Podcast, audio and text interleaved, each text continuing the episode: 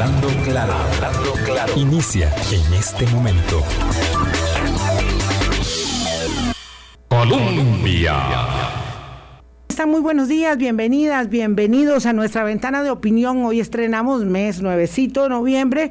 Gracias por hacer parte de nuestro Hablando Claro en camino a nuestros 15 años ya, primero de febrero, exactamente en la recta final de la primera ronda electoral tenemos celebración de 15 años con mucho trabajo, con eh, eh, una circunstancia particular a la que dichosamente de manera periódica nos enfrentamos los costarricenses. Es la dificultad, el desafío que entraña una decisión electoral y un poco de ello y de las propias decisiones porque hay decisiones en colectivo y decisiones personalísimas y todas ellas se juegan en, eh, en el desafío electoral. Eh, un poco sobre todo ello conversamos hoy con el magistrado presidente Luis Antonio Sobrado del Tribunal Supremo de Elecciones. Álvaro, ¿qué tal de fin de semana? ¿Cómo la pasaste? Muy bien, Vilma. Espero que usted también, espero que los radioescuchas también, que nuestro invitado de hoy también, nuestro el acompañante de nuestro invitado hoy acá, don Gustavo Román también. Y bueno, el, domingo cerramos con la decisión del, veto presidencial en esta dinámica de, poderes de la República, un poder que hace una cosa. El viernes. El viernes, sí. Eh, eh, y ya hoy está en cobro ese tema, el tema del marchamo que importa eh, mucho y se está usando como una herramienta de la campaña electoral también, entre muchos otros. Bueno, yo tengo ahí que me está un chat, un chat ardiendo porque ah, hay, ah, hay, uno porque hay aumento, hay aumento en algunos vehículos del valor fiscal para el precio de marchamo y eso es severo, además de la repercusión que evidentemente trae el hecho de que se emitiera un voto, un ejecutivo que no es dado al veto, que no es dado al veto, ¿verdad? Digamos que habría que señalar pesca de arrastre y marchamo eh, 2022 como los vetos más significativos que se han hecho en esta administración. No me, no me, no me puedo recordar de otro que sea de manera inconsulta, porque hubo uno aquí de camino, pero ese era, digamos, de, de, consensuado con el Ejecutivo y el Legislativo. Pero este, digamos, eh, este, este genera eh, mucho ruido, es propio además porque es un tema de campaña electoral y entonces lo van a aprovechar todo lo que puedan todos los actores que están en la lista, que son todos, que son, todos. Pero, pero fue un anuncio el viernes en la noche, a pocas horas de irse a Escocia el presidente a participar en la cumbre de sobre cambio climático eh, para un tema que también es parte de la dinámica electoral, los temas de cambio climático, que si políticas sostenibles, que si la exploración petrolera o no. claro que sí. Sí, digo, no tanto por el fondo, porque no es por el fondo que el ah, tema está en la palestra. No hay ningún tema por el fondo. Don Luis Antonio Sobrado, ¿qué tal? ¿Cómo está? Muchas gracias de verdad por aceptar nuestra invitación. Dicen que nunca es tarde cuando la dicha es buena, porque claro, uno siempre... Eh, eh, pretende un poco más y yo quería la semana pasada, pero no se pudo. ¿Cómo le va, don Luis Antonio? Muy buenas, muy buenos días, eh, doña Vilma, don Álvaro.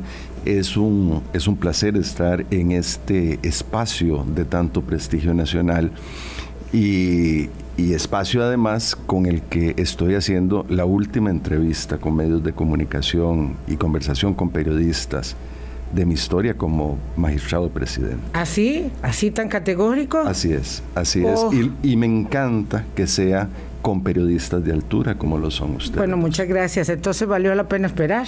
Bueno, qué, qué flores. Peleamos los periodistas por la primera entrevista, pero tiene quizás tanto o más valor que sea la última, pues ojalá podamos aprovecharla adelante.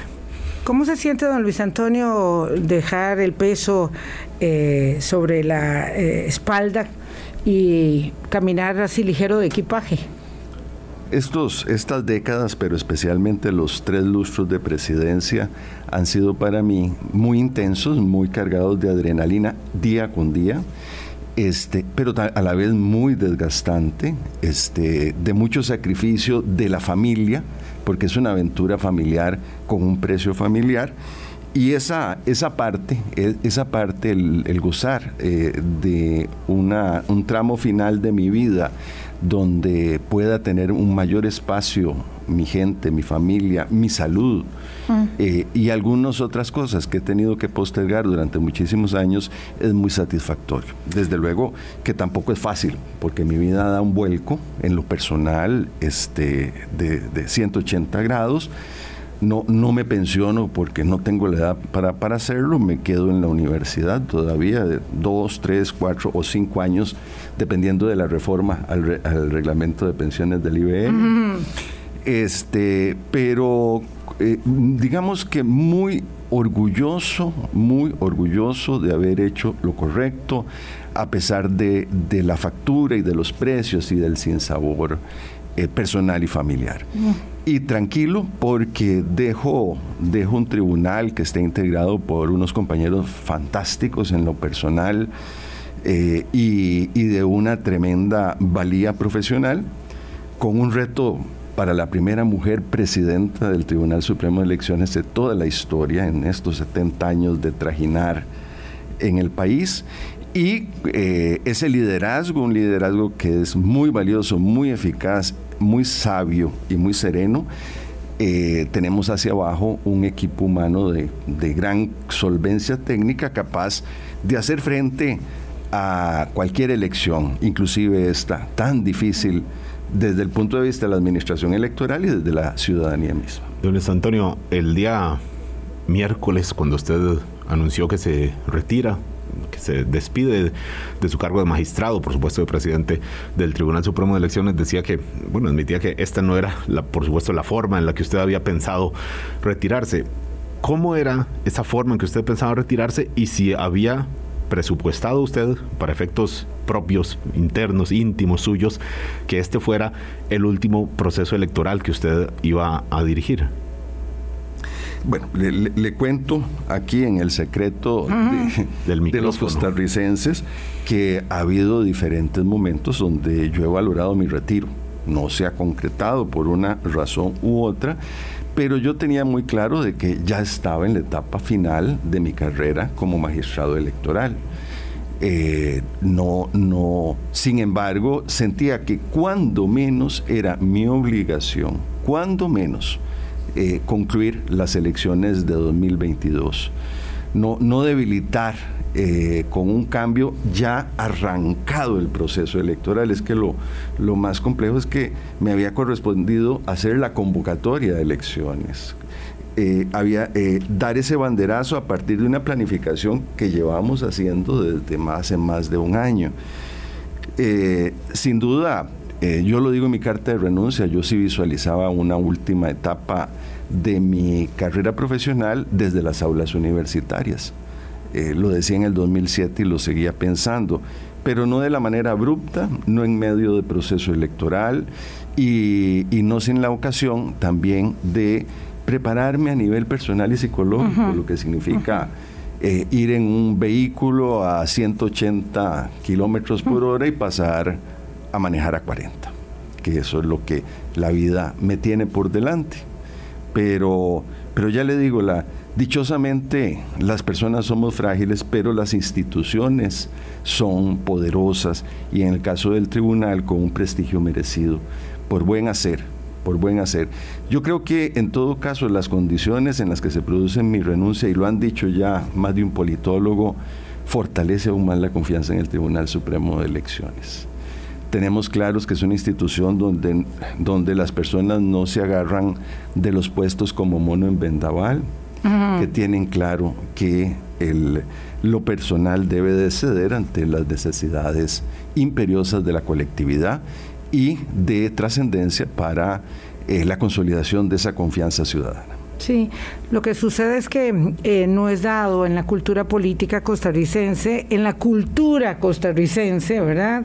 A veces a todo le ponemos, eh, digamos, la coletilla, lo acabo de hacer yo, de política eh, o de político, aunque esto, estamos hablando de política, por supuesto, pero no es dada la, dimisión. en muchas culturas esto es, digamos, lo, procedente. Entonces, claro, que cuando se actúa de una manera que no es la esperable, ¿verdad? Como buscar una, ah, un alero eh, en, una interpretación jurídica o, o si no le calzaba ninguno, como en este caso, pedir que se haga una reinterpretación o cuánta gente, lo hemos visto tristemente, eh, en mm, instituciones donde proceden separaciones con justificada razón por otro tipo de mm, eh, fundamentos, se va para la casa con el salario un año, dos años. Entonces, claro, la eh, decíamos nosotros que es cierto que nadie es indispensable, pero las actitudes ejemplarizantes sí lo son.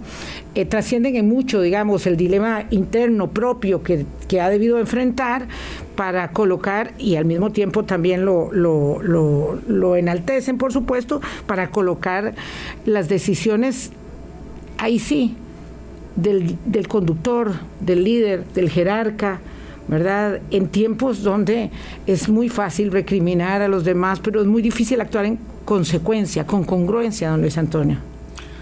Eh, yo, yo, creo que eh, la, mayoría de las personas que vivimos en este país somos personas honestas, personas de bien, personas que no queremos destruir a los demás, personas que somos capaces del sacrificio en, aras de bienes o valores superiores.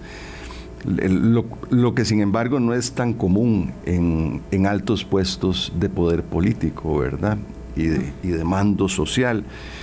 Pues yo creo que si, si, si, algo, si algo se puede interpretar como mi legado es este gesto.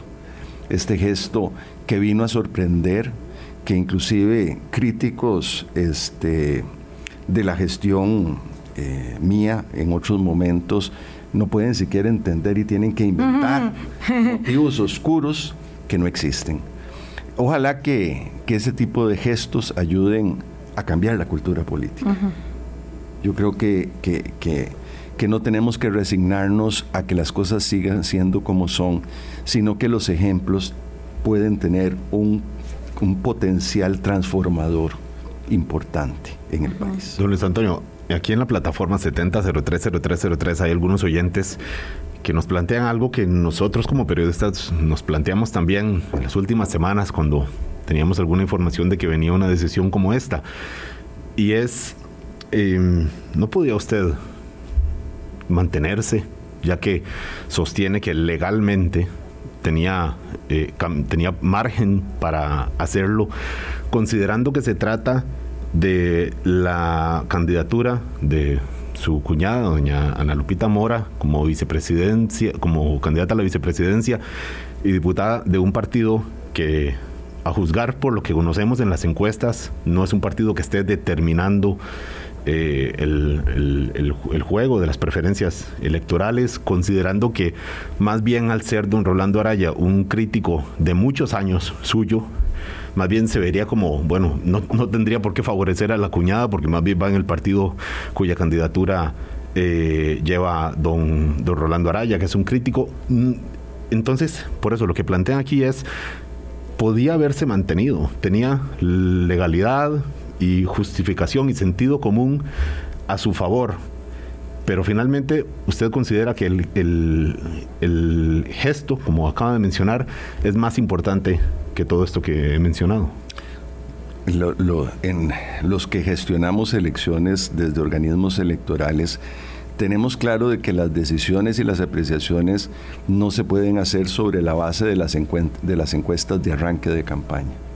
En todo caso, eh, las últimas dos elecciones han terminado decidiéndose por personas que en el arranque no, no tenían márgenes de error abajo. Exacto. Entonces, no se puede tomar decisiones sobre el posicionamiento inicial de candidatos. Y segundo, aunque sean pocos, aunque sean pocos, y yo creo que no son tan pocos, eh, pueden creer que frente a decisiones que marcan futuros políticos, eh, la relación tan cercana, de tanto afecto, de tantos años con doña Ana Lupita, me permitan ser imparcial.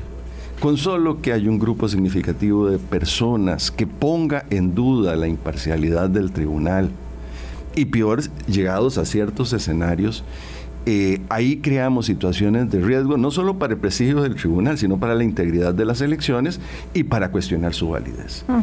las elecciones presentes son tan complejas que agregarle ese ingrediente era un acto de irresponsabilidad personal para mm, Vamos a ir a una pausa para hablar del sistema político, abrir un poco el lente, pero voy a tener que hacer una pregunta muy incómoda.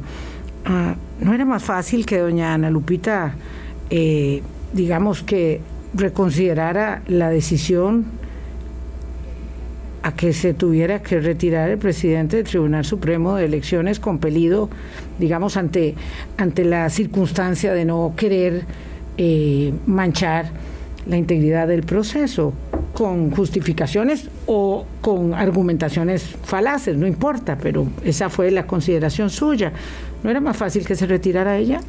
Tenemos que tener claro que eh, estamos de frente al ejercicio de derechos fundamentales en la órbita política, es más, de derechos humanos, y por eso yo tenía que mantenerme absolutamente respetuoso de la decisión personal de ella y de la decisión política de la dirigencia en la que está involucrada.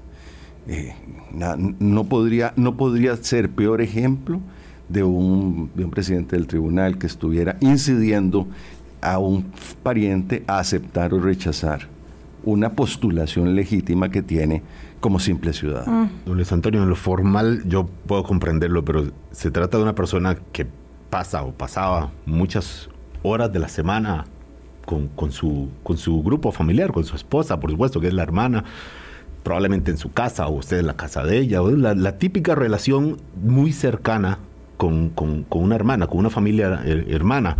Sí, era así, porque no lo... sí, digo porque habla de los afectos, de una relación muy cercana que, que, que, tiene.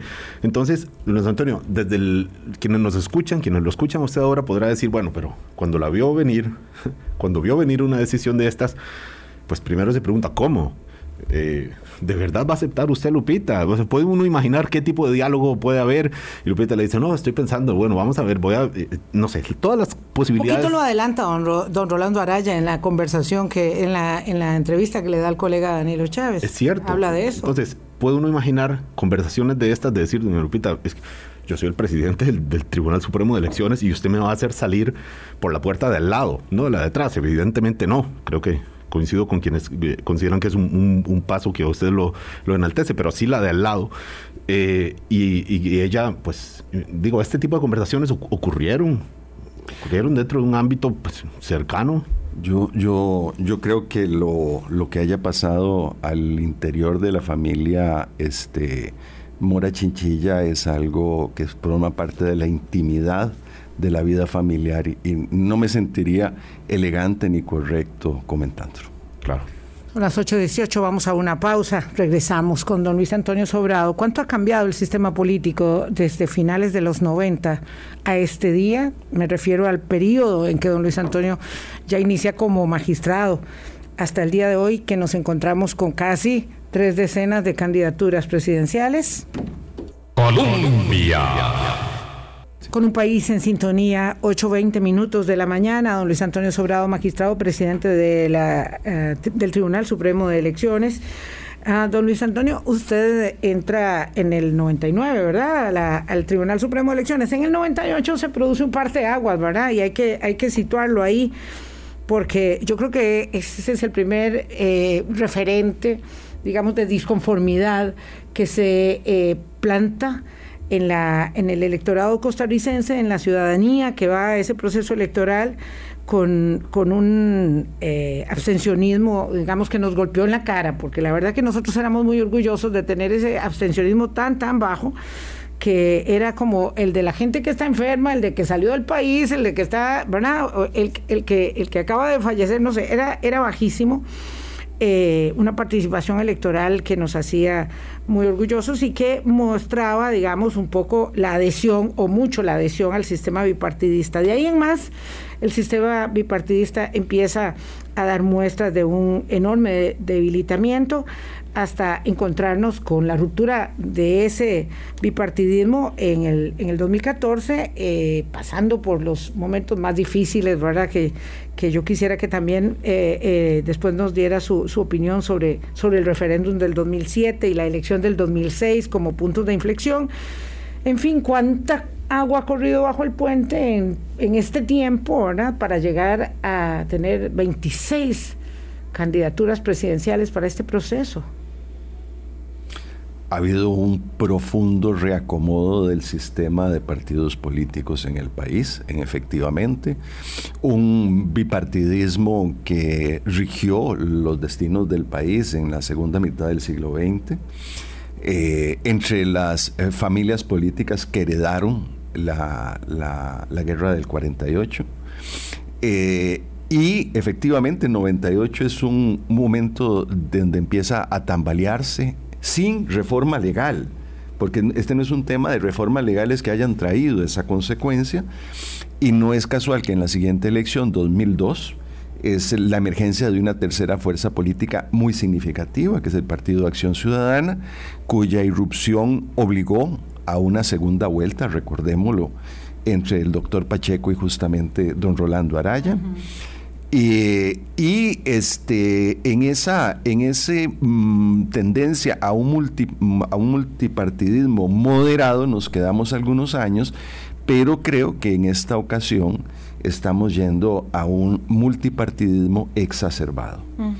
Y un multipartidismo exacerbado que va de la mano de la pérdida de credibilidad en los partidos políticos, en su incapacidad de generar en, la mayor parte de los casos este, militancias comprometidas eh, de parte de la ciudadanía, cosa que no debería de ser porque los partidos no son otra cosa que ciudadanía organizada para la participación política. Tan buena o tan mala, esas organizaciones como son sus miembros, las personas que los componen. Eh, eh, hay un tremendo desafío de los partidos de, recuperar eh, credibilidad, de reenamorar a la ciudadanía. Y esto es uno de los factores que hace compleja esta elección. Una elección donde, por ejemplo, en el debate del Tribunal Supremo de Elecciones, que se hará, que organizarán mis compañeros del año entrante, tenemos que darle una silla a 24 o 25 personas, obligando a formatos a los cuales nunca nos habíamos tenido que enfrentar, porque como tribunal tenemos que invitarlos a todos.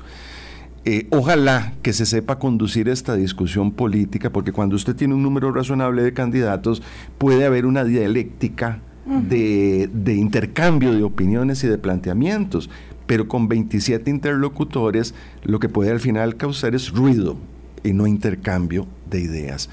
Creo que los costarricenses tienen como electores un gran desafío de poder discernir el grano de, el grano de la paja a la hora de eh, tomar su decisión electoral. Y este, desde luego que hay un, hay un, escenario posible de una mayor dispersión de, la, de la Asamblea Legislativa y de sus bancadas y parecería ineludible una segunda vuelta electoral. Yo creo que eso tenemos que tenerlo claro. Don Luis Antonio, eh, hay un cuadro de uno de los salones del Tribunal Supremo de Elecciones que hemos comentado otras veces. Usted sabrá eh, a cuál me refiero. Es una escena, bueno, una escena no es como si fuera una toma de, un barrio, de una barriada grande con banderas, con dos o tres banderas eh, puestas por ahí. Y uno dice, bueno, este cuadro definitivamente es el cuadro de una Costa Rica que ya no existe.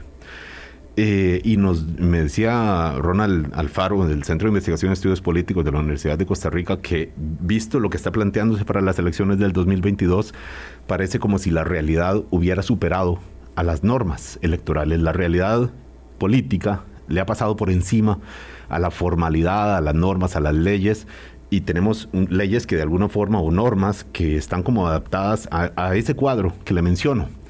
Podemos verlo así, se ha quedado atrás el marco normativo electoral frente a la velocidad que ha tomado la dinámica política en este país?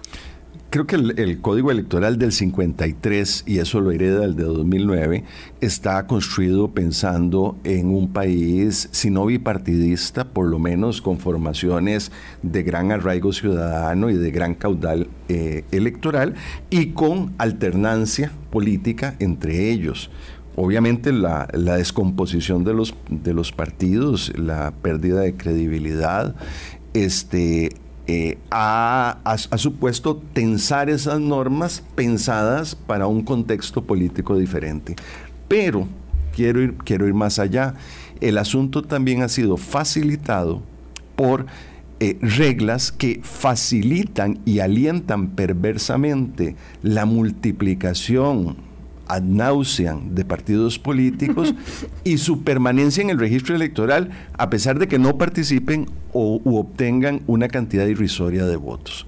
Y quiero además también señalar que hay dos votos de la sala constitucional que han alentado esa situación. El voto que eliminó las asambleas distritales, que aseguraban un arraigo territorial y social de los partidos que quisieran inscribirse o mantenerse en la contienda.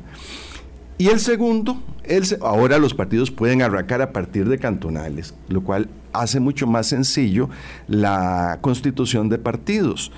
Eh, pero el otro problema es que el código establecía que aquel partido que no participara en una elección quedaba eh, excluida de la misma. La sala anuló también esa disposición. Es decir, que un partido inclusive que se quede en su casa puede mantenerse activo 10, 15 años y puede ser recuperado como franquicia o partido taxi después de una o dos décadas. Esto es lo que eh, queríamos eh, justamente que pudiéramos conversar en, una conversación como esta cuando podemos encontrar al presidente del tribunal eh, digamos, despojado de ciertas ataduras, aunque formalmente tenga que quedarse en el cargo hasta, hasta diciembre que presente su, su informe de labores, don Luis Antonio. Este multipartidismo exacerbado, un día sí y otro también se le atribuye a, a la actitud, ¿verdad?, a complacencia del Tribunal Supremo de Elecciones.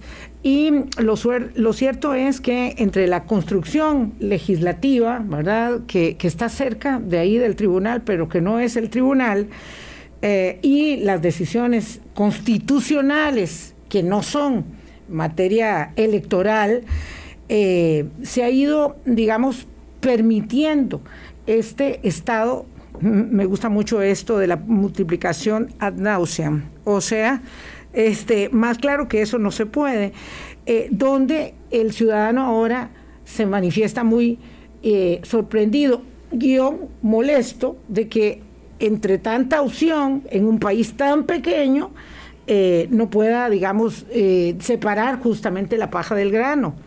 Esas observaciones se hicieron puntualmente, esas advertencias del tribunal corrieron puntualmente para no llegar a este estado de situación o simplemente de manera pasiva el tribunal tiene que, digamos, adaptarse a lo que diga la Asamblea Legislativa y la Sala Constitucional? el, el tribunal ha sido siempre claro en dónde ve problemas en el diseño legal y dónde hay que cambiar.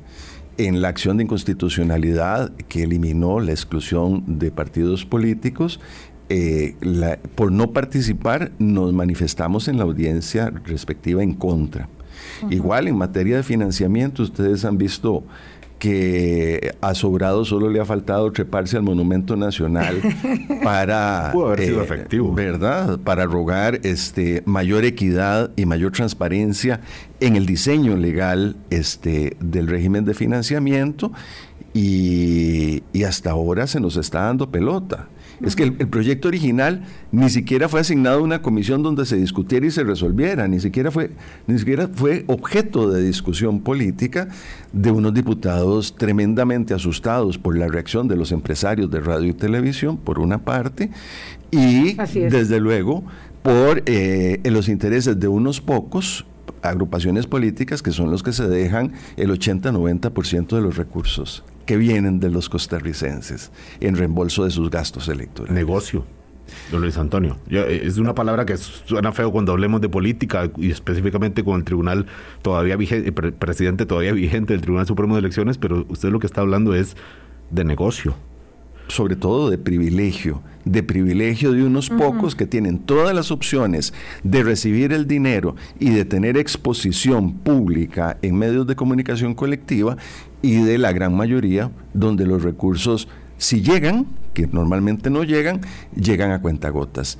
Eh, toda América Latina, diría yo, el mundo en, su conjunto está claro, primero que hay que racionalizar la oferta partidaria y para eso hay normas. Normas, por ejemplo, que hacen complejizan la constitución de un nuevo partido y el que no obtiene el 4 o 5% de los votos después de una elección queda excluido del registro de partidos pero también donde con un número razonable de agrupaciones políticas hay una garantía estatal de un piso mínimo de visibilidad. Es decir, todos tienen derecho de tener un mínimo de exposición ante el electorado para explicarle su oferta y sus candidatos.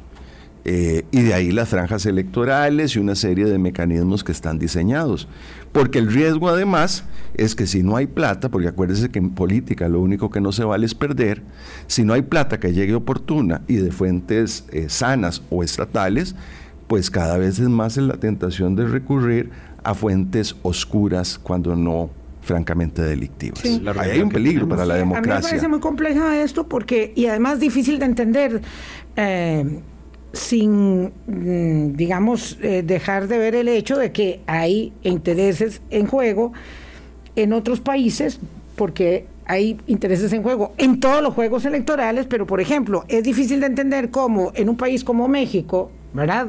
Con unos intereses electorales tan gigantescos, se pudo avanzar en una reforma electoral de esta naturaleza.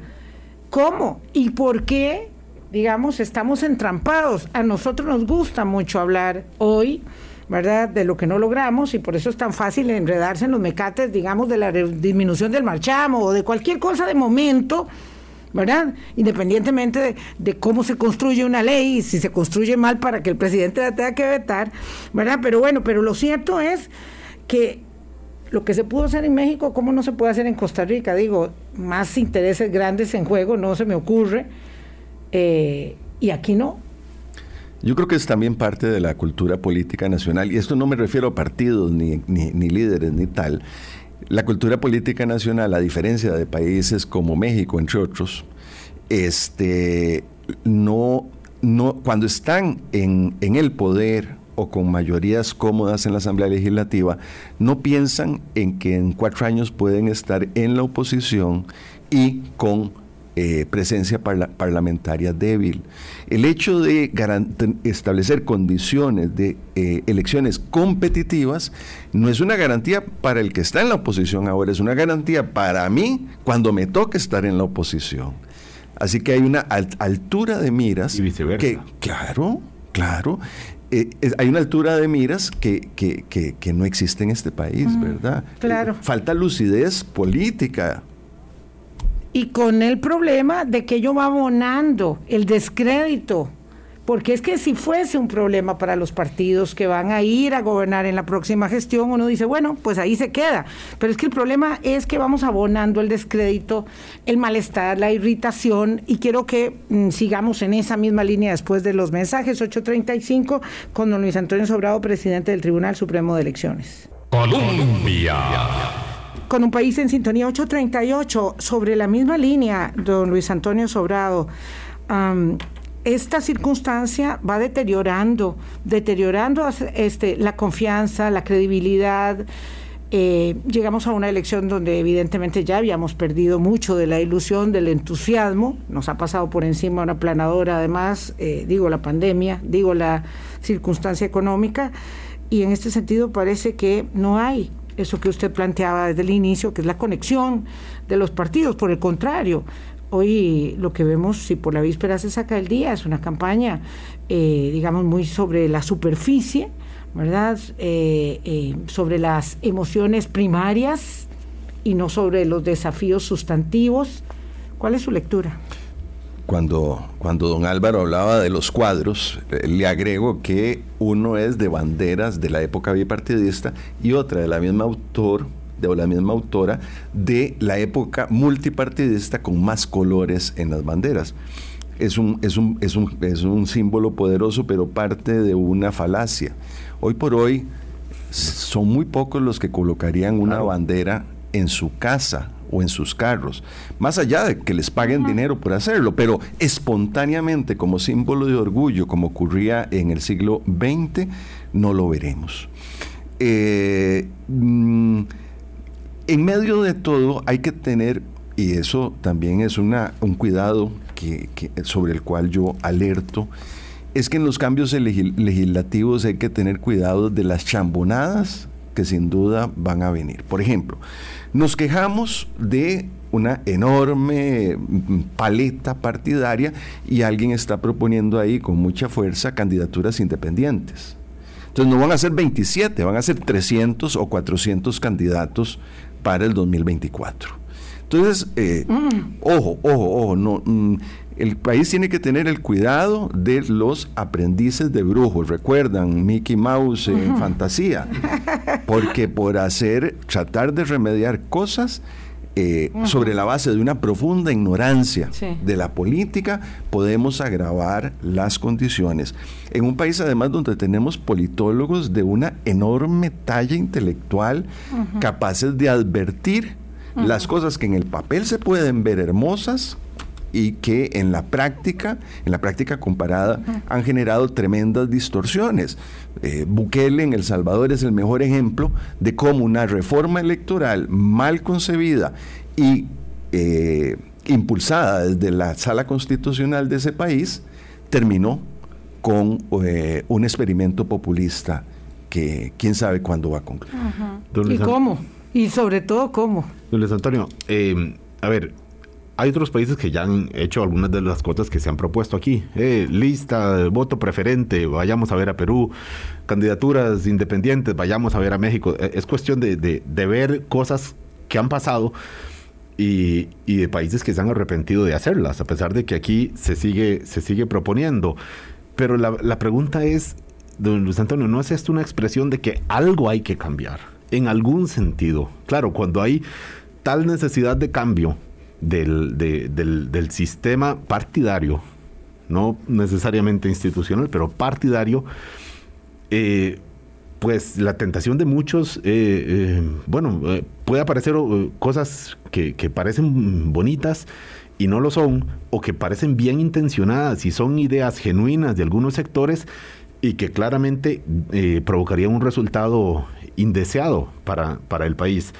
Entonces le pregunto si no es más bien que el tribunal en su gestión, en su liderazgo, en casi pues 15 años de tener usted la presidencia, ha dejado algún espacio vacío en términos de forma de incidencia con la Asamblea Legislativa para no haber provocado cambios que nos, que nos hubieran evitado llegar a este momento en donde hay tanta ocurrencia para, para tratar de satisfacer a las inquietudes o a los miedos populares. Sin duda, yo creo que no hemos sido tan eficaces en lograr que se concreten reformas como las que nos han parecido eh, pertinentes en democracia.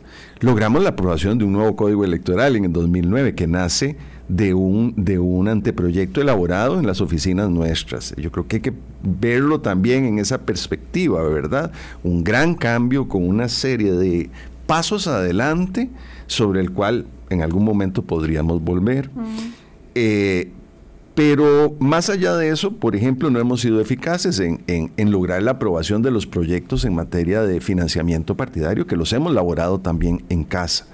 Pero eso sí hemos sido muy eficaces en bloquear ocurrencias. Eh, por ejemplo, han habido un sinnúmero de iniciativas que han propuesto eh, reformas involucionistas en materia de financiamiento partidario. ¿Un ejemplo? Eh, por ejemplo, aquellos que pretendían este, eh, vaciar de controles la, de controles del tribunal antes de reembolsar los gastos de los partidos. Eso se concretó en proyecto de ley al cual el tribunal se opuso. otro ejemplo muy claro es que cuando estuvimos a punto de irnos a la locura del voto preferencial, organizamos un, evento académico donde vinieron políticos e intelectuales de los países donde se había implementado en América Latina y donde había sido un desastre. Eh, a esa actividad que la vieron los políticos costarricenses en vivo o en la grabación que tenemos de la misma o en la revista Derecho Electoral, terminó por convencerlos de que efectivamente eh, las candidaturas, el voto preferente, iba a terminar de destruir lo que, lo que quedaba de las estructuras partidarias en el país. son dos ejemplos de cómo ha sido muy eficaz nuestra tarea tratando de evitar que las cosas empeoren con los aprendices de brujo que surgen cada cuatro años. Claro, y vea qué curioso es esto, porque respecto, por ejemplo, de la reforma del 2009, el otro día me decía alguien que había estado en esa legislatura, no es que la reforma fue muy tímida porque eso fue lo que nos mandó el tribunal. Así se lo pongo, descaradamente se lo pongo de esa manera. Digo, no se logró lo que se planteaba. Digamos, ustedes no alcanzaron los objetivos que se plantearon. Algunos no, efectivamente, algunos objetivos que nosotros nos habíamos trazado no se lograron, pero en su mayoría sí se concretaron. Eh, caramba, por ejemplo, en materia de financiamiento, logramos que se financiaran las elecciones municipales, que estaban desprovistas de financiamiento. De financiamiento certero, bueno y deseable. Exacto. De financiamiento público, claro, claro. claro este, creamos eh, eh, reservas para gastos de capacitación y organización como gasto permanente que tiende a fortalecer a los partidos. Este, creamos, unificamos el control en el Tribunal Supremo de Elecciones. Las cosas antes del 2009, las cosas malas en materia de financiamiento partidario, no se veían y las que se veían no era posible eh, sancionar. Por Dios, en una elección, si no, me, si no me, olvido, en el 2002, ambos partidos recibieron plata de la, de la República China en Taiwán. Sí, señor. Y eso se supo. La diplomacia del dólar. Exacto. Y no había manera de sancionar semejante intromisión de un país extranjero en nuestra política. Y don Abel Pacheco, voy a decirlo, eh, para los que evidentemente son la mayoría, no lo recuerdan, ¿verdad? No había Twitter en ese momento, este, eh, le decían teflón. No se le pegaba nada, ni como candidato ni como presidente. Y, recibió ese financiamiento. la historia. Nada, nada de nada. Entonces, este, claro, entonces eh, se, se, digamos, acuñó esa manera, era, era, era el candidato Teflón, este, y, y, así pasó por ahí.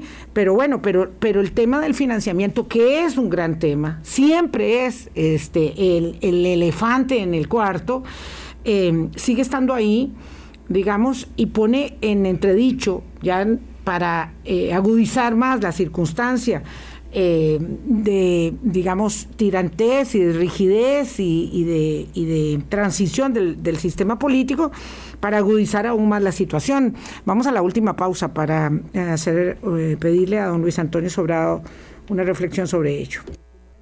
Colombia con un país en sintonía, 8.50 minutos de la mañana. Cuánta determinación, cuánta claridad eh, en una, digamos, clase política que pareciera está para mucho más, no hablo solo de la campaña electoral, sino en general, en ese desempeño para poder mejorar cosas eh, como esta, como esta ah, multiplicación ad nauseam de los partidos, que me quedo con esta frase, y el tema del, financiamiento, eh, que es, como decíamos, el elefante en el cuarto siempre.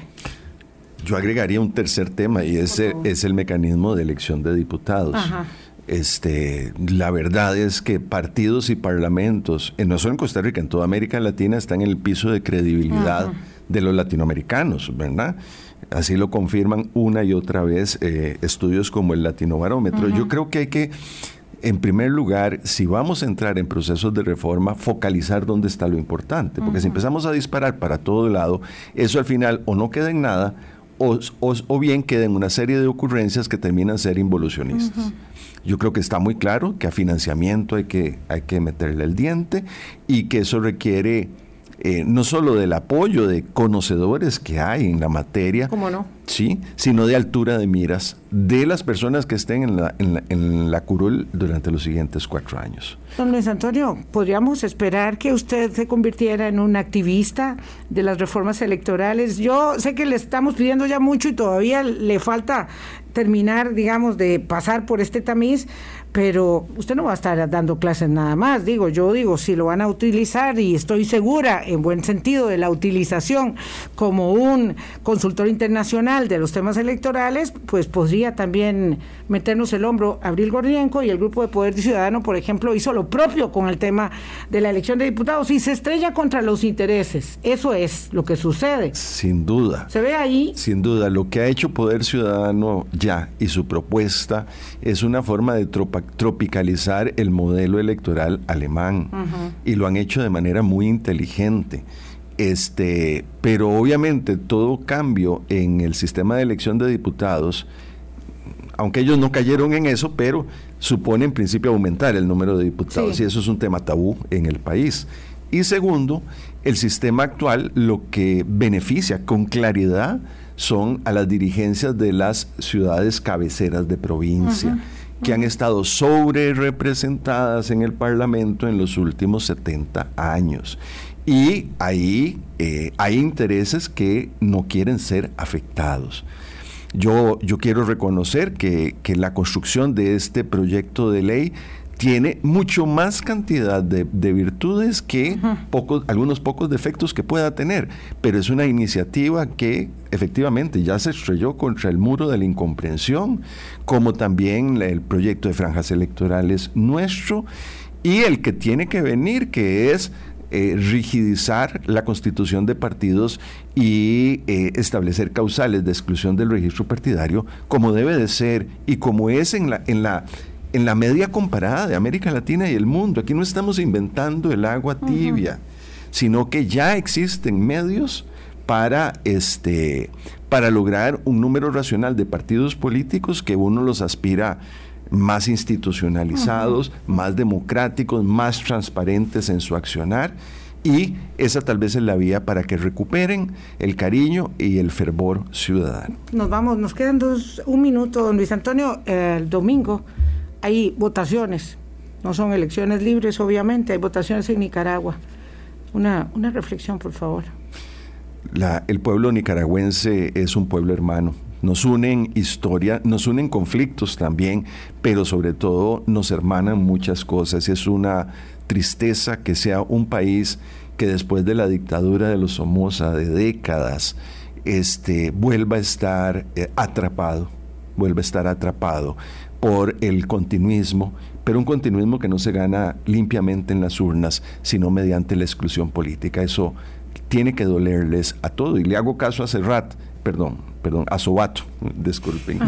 Eh, no, hay que, no hay que permanecer ajenos a lo que está pasando. La comunidad internacional puede hacer mucho por un retorno a un gobierno, a una transición eh, política en Nicaragua y a la alternancia. La alternancia es la piedra de toque de la democracia.